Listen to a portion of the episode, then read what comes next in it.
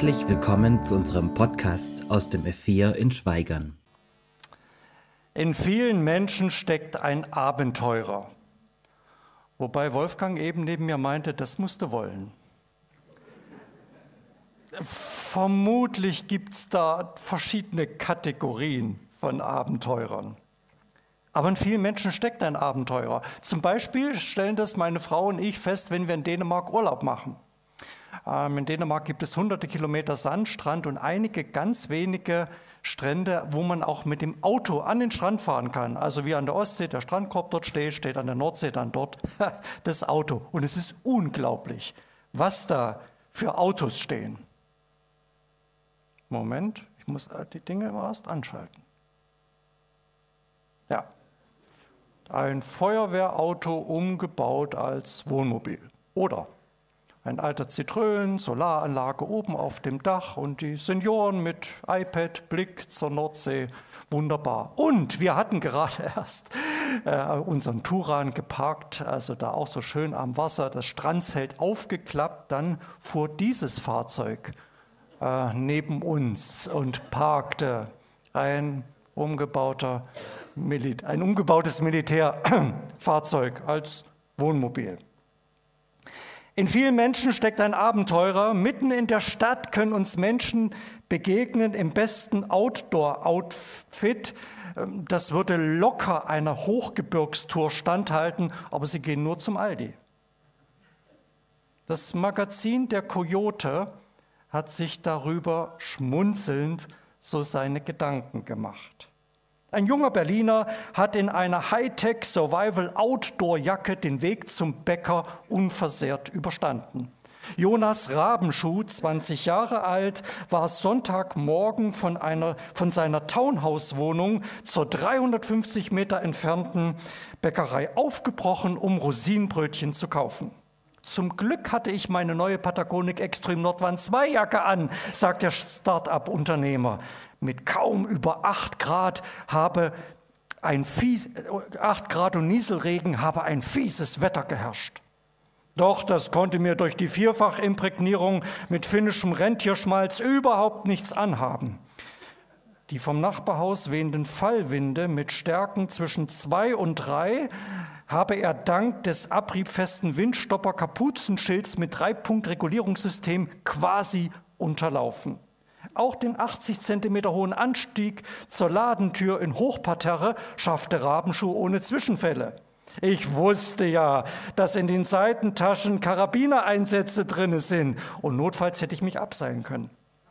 Den abrupten Temperaturwechsel um 9 Grad beim Betreten des Geschäfts habe er mit den hydromagnetisch gesteuerten Achselreißverschlüssen wunderbar gemeistert. Ganz klar, das ist Satire, Comedy sozusagen.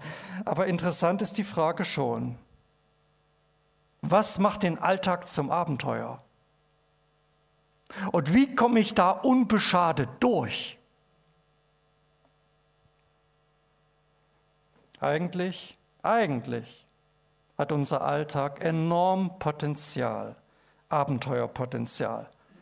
Zumindest, wenn ich euch zwei hier sitzen sehe in der ersten Reihe, so die, die besonderen Situationen des Lebens, Examen, schon abenteuerlich, Prüfung, Job, Jobwechsel, Partner finden, Kinder kriegen, Großeltern werden, wunderbar. Umziehen, Wohnortwechsel, Menschen loslassen. Und doch, wir haben es schon gehört, der alltägliche Alltag wirkt manchmal auch grau, eintönig, müde, langweilig. Doch dieses alltägliche Leben, sieben Tage die Woche, 24 Stunden am Tag, hat enormes Potenzial. Oder eigentlich braucht es nur zwei Zutaten. Das erste ist, dass wir wachsam durch den Alltag gehen und die Situation wahrnehmen, die es da gibt und das Herausfordernde dort sehen. Und das Zweite ist, dass wir mit Gott diese Situationen erleben, durchleben und meistern. Wie geht das? Im Alltag mit Gott unterwegs sein. Zunächst mal grundlegend Gott ist weniger daran interessiert, ein Gott für bestimmte Stunden zu sein. Keine Ahnung, für die 75 Minuten heute Abend, wenn wir es in 75 Minuten schaffen. Oder ein Gott für ein Stoßgebet. Oder ein Gott, wenn ich gerade mal so ein Gefühl habe oder einen Moment Zeit. Gott will es mit uns zu tun haben. Sieben Tage die Woche, an jedem Tag, 24 Stunden am Tag, an jedem Ort, in jedem Augenblick, in jeder Situation. Das ist Alltagsabenteuer. Das ist Gottes Vision für dein und für mein Leben. Ein Leben mit Gott, nicht länger ein Leben oder ein Alltag ohne Gott. Ein Leben mit Gott, das unsere Verhältnisse, unsere Vorstellungen, unsere Werte, unsere Gedanken, unsere Empfindungen, unsere Entscheidungen, unsere Gewohnheiten, unsere Taten ganz allmählich zum Guten verändert. Manches heilt, aus Chaos Ordnung schafft. Genau davon handelt dieses absolut bekannte, alte Gebet der Christen, das Vaterunser. Steht in der Bergpredigt in Matthäus 6, ganz zentral in der Bergpredigt und wurde sicher heute an diesem Sonntag weltweit von unglaublich vielen Christen gebetet. Genau darum, um diese Alltagsveränderung geht es in diesem Gebet. Von der Einsamkeit zur Geborgenheit. Von der Ich-Bezogenheit zur Hingabe. Von der Sorge zur Gelassenheit. Vom Scheitern zum Neuanfang vom Zerwürfnis zur Versöhnung, von der Nachgiebigkeit zur Widerstandskraft, von der Todesfurcht zum Hoffnungstrost. Dieses alte Gebet sagt uns, zeigt uns, wie das Abenteuer mit Gott im Alltag konkret aussehen kann, wie es aussieht, es ist sozusagen das Abenteuer-Alltagsgebet. Es spricht über lauter alltägliche Dinge. Aus Einsamkeit wird Geborgenheit. Vater unser im Himmel. Bin ich allein oder schaut jemand freundlich auf mich herab? Nein, du bist nicht allein. Es gibt einen starken, großzügigen, mitfühlenden, tatkräftigen Vater über dir. Vater unser im Himmel. Aus Ich-Bezogenheit wird Hingabe. Geheiligt werde dein Name, dein Reich komme, dein Wille geschehe. Reicht es, wenn ich mich in meinem Leben nur um mich drehe? Genügt es, wenn ich in, das äh, Individualismus-Karussell unserer Gesellschaft, in diesen Hyperindividualismus voll mit einsteige? Nein, nein. Du bist zu etwas Größerem berufen. Denn mit Gott kann dein kleines Leben unter Gottes Regie ein Stück diese Welt zum Guten verändern. Aus Sorge wird Gelassenheit. Unser tägliches Brot gib uns heute. Wer sorgt für mich, wenn ich mich sorge? Und mal ehrlich, wir sorgen uns. Es gibt einen Haufen gesellschaftliche Entwicklungen, einen Haufen Aspekte in unserem Land, in, in der ganzen Welt, vielleicht auch im persönlichen Leben, die uns in Angst und Sorgen versetzen. Wer sorgt für mich, wenn ich mich sorge? Der Vater sagt, ich sorge für dich. Dass du das, was du zu deinem Leben brauchst, bekommst.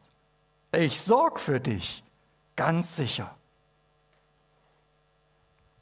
Aus Scheitern wird Neuanfang. Und vergib uns unsere Schuld. Wie komme ich klar mit mir, wenn ich es wieder nicht packe? Wenn ich hinter dem zurückgeblieben bin, wie ich doch eigentlich sein wollte? Wenn ich in den Spiegel schaue und mit dem nicht klarkomme, den ich da sehe? Wenn ich nicht der bin, der ich doch so gern, also wirklich gern wäre? Der Vater sagt, ich schenke dir jeden Tag die neue Chance, neu anzufangen. Das Misslungene hinter dir zu lassen. Du kannst jeden Tag bei Null starten. Aus Zerwürfnis wird Versöhnung. Wie kann ich gefährdete Beziehungen retten? Ach, und gefährdete Beziehungen gibt es doch nicht nur da draußen in dieser sogenannten Welt. Die gibt es auch in der Gemeinde, oder? Der Vater sagt, ich helfe dir, den anderen nicht aufzugeben, ihm eine zweite Chance einzuräumen, eine dritte Chance, eine tausendste Chance zu geben. Aus Nachgiebigkeit wird Widerstandskraft. Führe uns nicht in Versuchung, sondern erlöse uns von dem Bösen. Was macht mich stark? Wenn meine Werte einerseits, die in meinem Herzen wohnen und die ich eigentlich leben will, und meine Taten andererseits auseinanderklaffen. Was macht mich stark? Der Vater sagt, ich mach dich stark gegen die böse Macht, die dich vom Weg abbringen will. Und aus Todesfurcht wird Hoffnungstrost. Denn dein ist das Reich und die Kraft und die Herrlichkeit in Ewigkeit. Was bleibt am Ende, wenn ich nicht bleibe? Ich stand vor weiß nicht, zehn, elf, zwölf Tagen am Grab eines Menschen, mit dem ich im Fachbereich Personal jahrelang zusammen unterwegs war, ein ehrenamtlicher Bezirksleiter, Lehrer vom Beruf, mein Jahrgang 1968. Was bleibt am Ende, wenn ich nicht bleibe? Der Vater sagt, ich bleibe am Ende da. Ich warte auf dich am anderen Ufer. Und dann beginnt ein ganz neues Kapitel unserer gemeinsamen Geschichte. Hm, was bedeutet es, einen Vater im Himmel zu haben? An einen Vater im Himmel zu glauben, das kann man bei Jesus lernen. Er wusste zu jeder Zeit, in jeder Stunde, ich bin nicht allein. Auch wenn mich alle im Stich lassen und sie haben ihn im Stich gelassen. Wenn das Leben einen überfordert, ich bin nicht allein. Deshalb hat Jesus immer wieder das Gespräch mit dem Vater gesucht, gebetet, ist in die Stille gegangen. Vater, ich weiß gerade nicht, wie es weitergehen soll. Vater, ich verliere den Halt. Vater, hilf mir, eine gute Entscheidung zu treffen in dieser schwierigen Situation. Vater, ich danke dir, dass du so für mich sorgst. Vater, ich lobe dich, du hast alles so klug geordnet. Jesus war sozusagen permanent online. Ihr wisst ja, wie das heute ist mit diesen Dingern namens Smartphone. Ich liebe den Flugmodus. Ja, das ist also, wenn man den reinmacht, kommt nichts mehr von außen rein. Total cool. Aber hier, das war Jesu Kraftquelle. Immer in Verbindung mit dem himmlischen Vater, seinem Vater, den liebenden Vater. Du und ich, wir haben einen barmherzigen himmlischen Vater. Und ja, ich weiß, wirklich, nicht jeder von euch kommt mit dem Vaterbegriff klar lebensgeschichtlich. Ich weiß, Denn manche hatten keinen Vater. Andere hatten keinen guten Vater. Die Nächsten hatten zwar einen Vater, aber irgendwie hatte, war der ja nie da, hat er überhaupt gar keine Rolle in ihrem Leben gespielt. Wisst ihr, hm, mit Gott als Vater in Beziehung zu treten, das ist das Abenteuer. Denn er ist der himmlische Vater mit den himmlischen Eigenschaften. Abenteuer bedeutet hier, ihm trauen, ihm vertrauen, ihn ehren, seine Nähe suchen, online sein, permanent, nicht Flugmodus reinmachen, ins Unsichtbare sprechen, manchmal das Unsichtbare aushalten und immer wieder realisieren, wir haben einen Vater über uns. Der Vater im Himmel, das ist Kraft, das ist eine feste Hand, das ist zuweilen auch Herausforderung, ja, aber auch tiefe Geborgenheit, ihn bitten, von ihm etwas erwarten und dann darauf warten, ausharren und deuten, was geschieht, ähm, nachfragen, danken, keineswegs immer verstehen, keineswegs. Aber wir haben einen Vater über uns. Jesus sagt, so sollst du beten.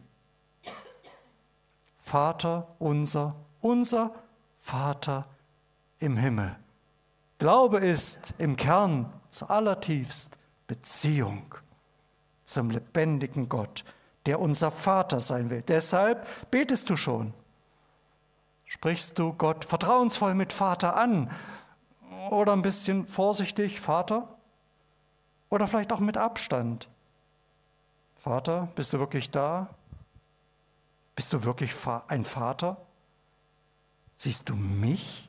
Bist du für mich da? Betest du schon oder betest du noch? Brav aufgesagte Worte, ein auswendig gelerntes Gebet, einfach so dahingesagt, die übliche Leier. Das Abenteuer wartet. Das könnte diesen Gottesdienst heute Abend in deiner Lebensgeschichte zu einem besonderen machen, weil du erstmalig sagst oder wieder ganz neu sagst, das will ich. Diese Alltagsbeziehung zum Vater, alle Situationen mit ihm wahrnehmen und leben.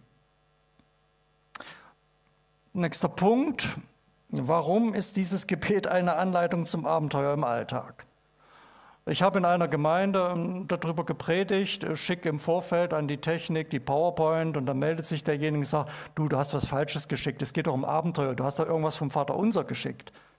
nee, nee, war nicht falsch. Warum ist dieses Gebet eine Anleitung zum Abenteuer im Alltag? Das hat mit der Art und Weise zu tun, wie der Vater mit unserem Alltag umgeht, wenn wir beten.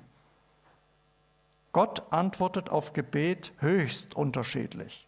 Manchmal, und ich kenne solche Momente, ist unglaublich, schüttet er großzügige Gaben über mir aus und ich kann es kaum fassen, was er schenkt, was er mir schenkt, wie gut es mir gehen darf.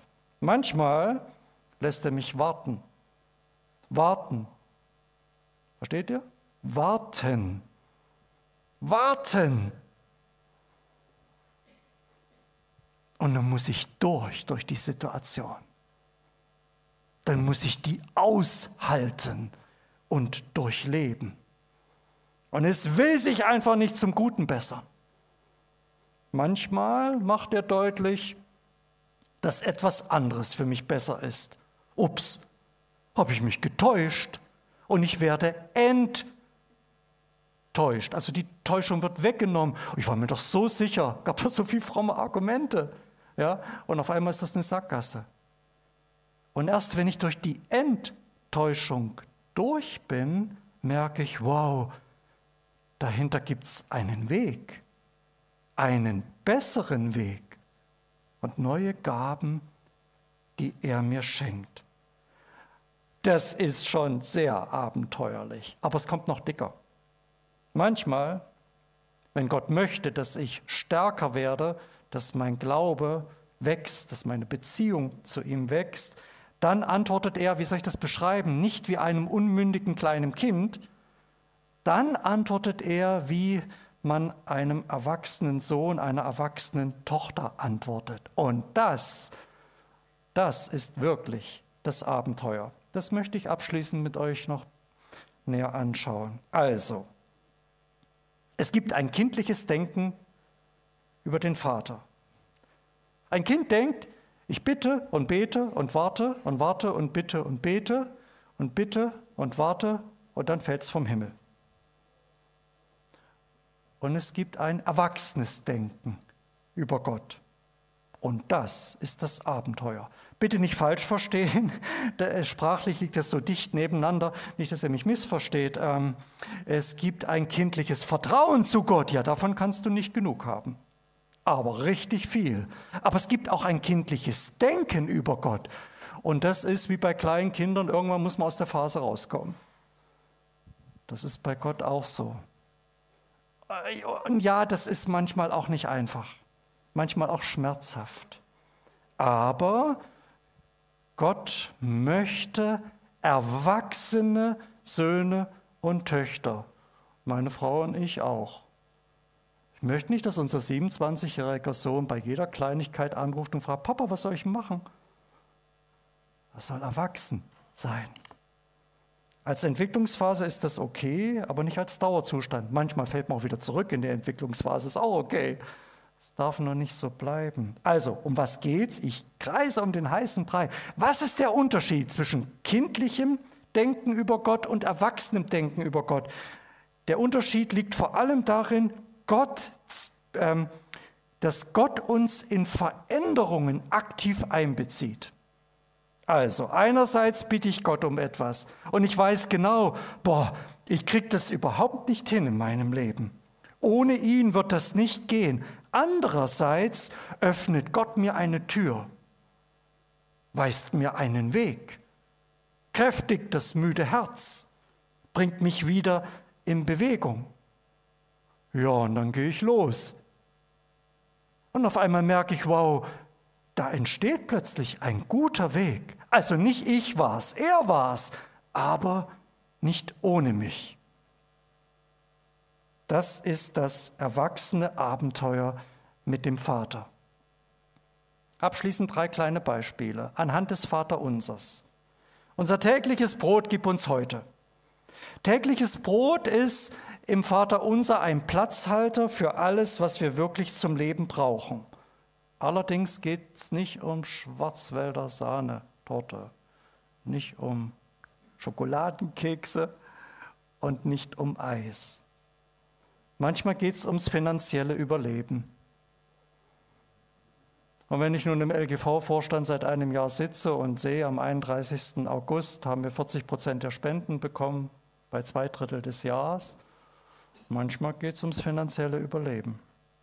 Manchmal geht es um die seelische Kondition. Ja, kennt ihr das?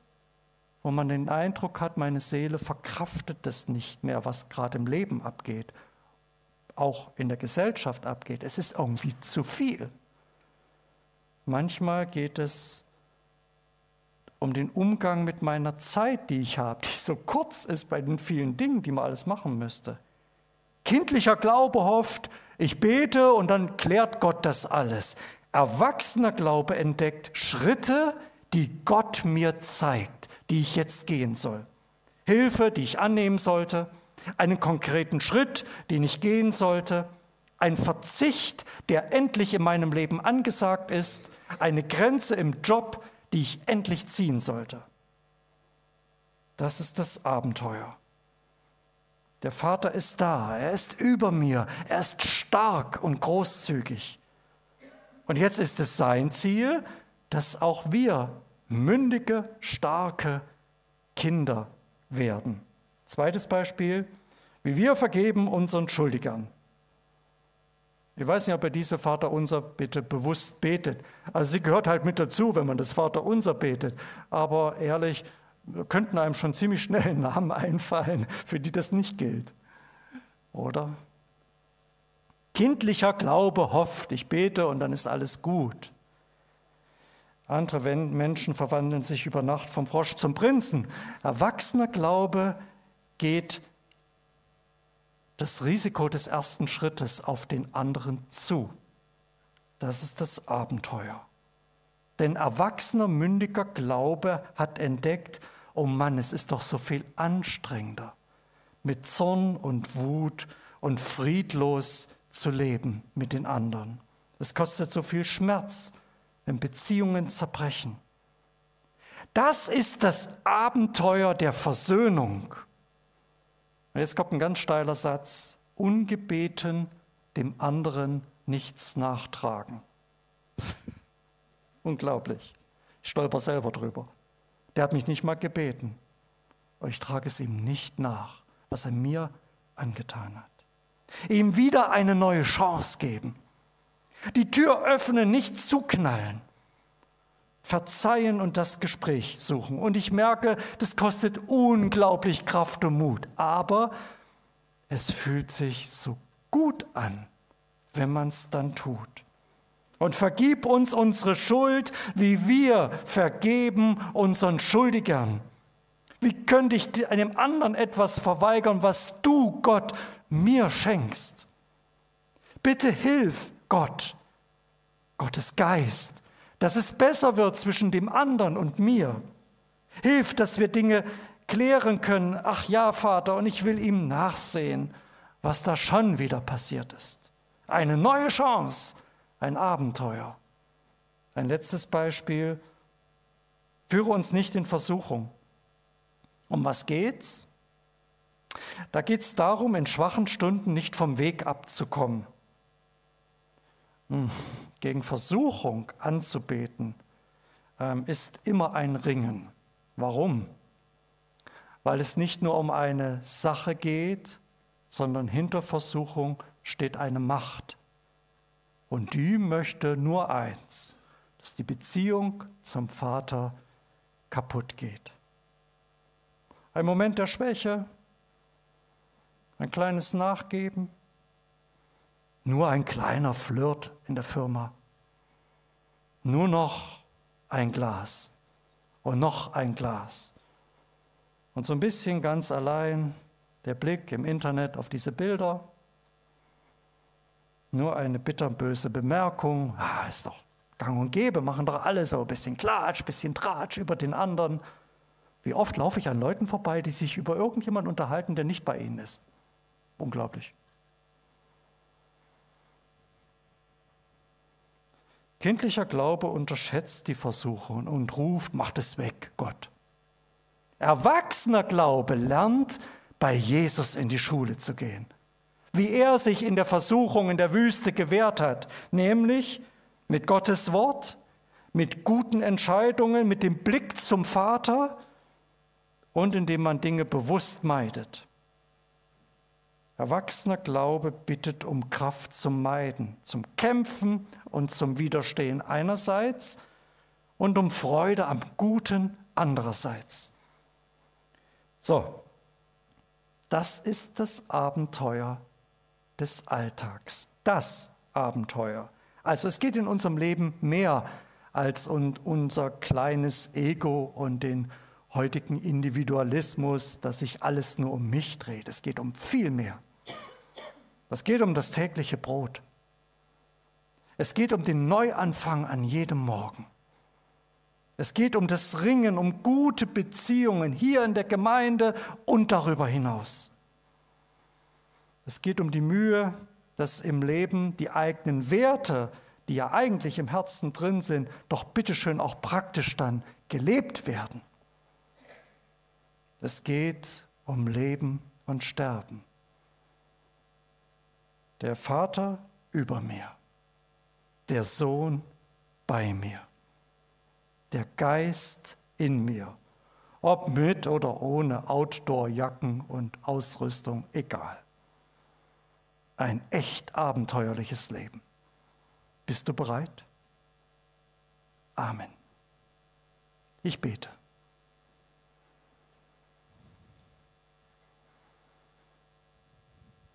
Herr Jesus, du lehrst uns beten. Und ich kenne dieses Gebet schon seit ich denken kann. Und es ist manchmal so weit weg oder so Routine, so theoretisch, ist es aber nicht. Du willst mit uns im Alltag leben, in jeder Situation mit uns unterwegs sein. Du arbeitest an unserem Charakter. Du machst uns mündig und erwachsen, nicht nur Dinge hinzunehmen, sondern in deinem Sinne anzupacken und zu gestalten. Dein Geist befähigt uns dazu. Ich bitte dich um Mut, ganz neu in das Abenteuer eines, eines Lebens im Alltag mit dir einzusteigen. Mutig Dinge anzupacken. Mit dir jede Situation zu sehen und zu bewerten. Mit dir wirklich zu leben. Danke, dass das möglich ist, dass du stärker bist, dass du der Herr bist. Danke, dass wir in dieser Zeit, wo ja, wo wirklich viel drunter und drüber geht und uns viel Angst und Sorge bereiten könnte, du trotzdem der Herr bist. Und deshalb hilf uns gelassen an deiner Hand in die Zukunft zu gehen. Und schenk uns den Mut, im Sinne des Vaterunsers, den Alltag zu leben. Und wir kommen mit diesem Gebet, das du uns gibst, jetzt vor dich. Vater unser im Himmel, geheiligt werde dein Name, dein Reich komme, dein geschehe, wie im Himmel, so auf Erden. Unser tägliches Brot gib uns heute und vergib uns unsere Schuld, wie auch wir vergeben unseren Schuldigern. Und führe uns nicht in Versuchung, sondern erlöse uns von dem Bösen denn dein ist das Reich und die Kraft und die Herrlichkeit in Ewigkeit. Amen.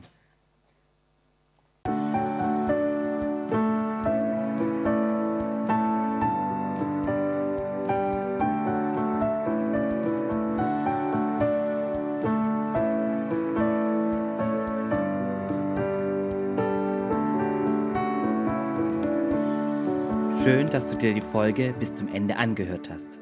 Sollten noch Fragen bestehen, Wünsche oder Kritik, können Sie uns gerne eine E-Mail schreiben an podcast.lgv-schweigern.de. Bis zum nächsten Mal.